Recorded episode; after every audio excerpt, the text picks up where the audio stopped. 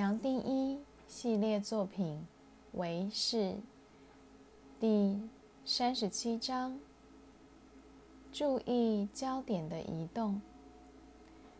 前面提到练习，你大概还记得见证者，也可能还记得我透过各种比喻和练习，希望你可以突然体会到。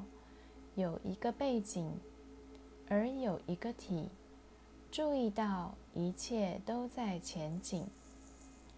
绝大多数的人是随时都在往外看，把全部注意力放在客体物质的层面，也就是随时把注意落到前景。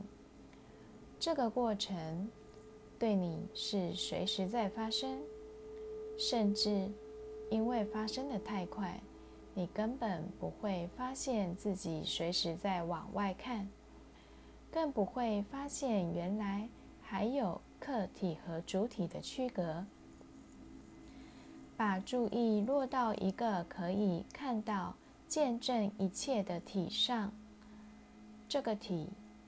也就是随时可以看到前景的见证者，留意到有一个见证者，这种体验你可能一生没有过。是这样，好像有必要做一个区隔，让你把注意力可以挪到旁边或退后，而让注意可以看到自己。让你的注意发现，哦，原来是有一个主体在看一个客体。注意往后退一步，也就打开了一个空间。不然，你我一般都很冲动，都把注意落到眼前，而根本没有一个空档或缓冲。来看到自己。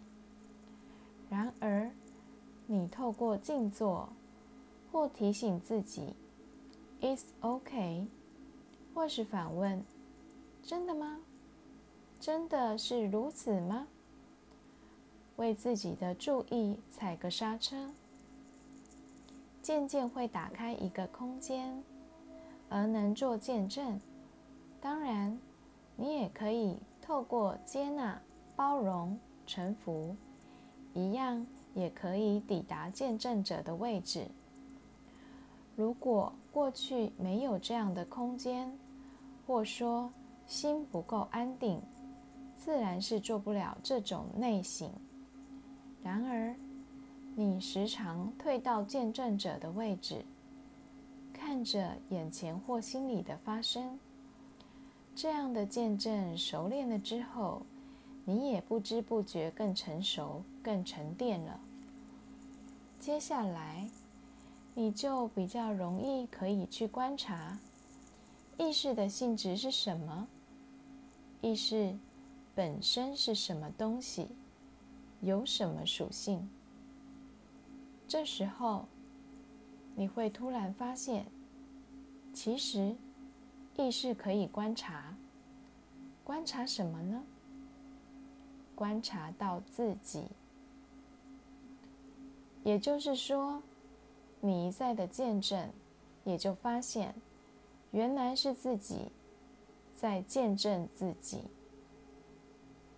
这是一个很大的突破，你要亲自去体会，而这个突破会是你一生难忘的。你会突然体会到。你见证、观察到的全部，其实就是自己。你每一个角落观察的，都是自己。这个自己，好像有一个吸引力，让你开始休息，让你的注意完全放松到自己，而倒不是把注意力集中到某一个东西。你会开始觉得自己是最有趣的，也就随时停留在大你，停留在一个最基本的主体，停留在知，停留在在，随时都觉。这时候，你不会想出来，不会想离开这个状态。它会让你着迷到一个地步，甚至就像上瘾一样，没有一个别的东西还会让你感兴趣。你在休息中得到一种彻底的整合，面对外头的世界，你会发现矛盾已经没有了，对你任何矛盾都消失了。你的五官依然在捕捉资讯，然而你也发现原本的客体已经不会再带来一种矛盾。不再带着一种分离，不再让你觉得好像一个谁在观察以外的什么。你自然发现，眼前的一切跟你自己没有分开过，完全就是同一件事情。从眼前的物质课题，你其实完全是体会到自己，这是相当有趣的。你从各个角落。都看到上帝，但是其实没有一个主体看到上帝。让我再回到荧幕的比喻，也就是本来好像有一个背景，有个前景，而你是一个见证者。这个见证者也只是突然落到背景再看前景，甚至你的注意是随时休息在背景。不动的背景，做一个很深、很放松的休息。到后来，对你不再有什么叫做背景、前景。到了这个时候，对你剩下只有什么？对你其实也只是还有一个波浪，一个动力，一个波动。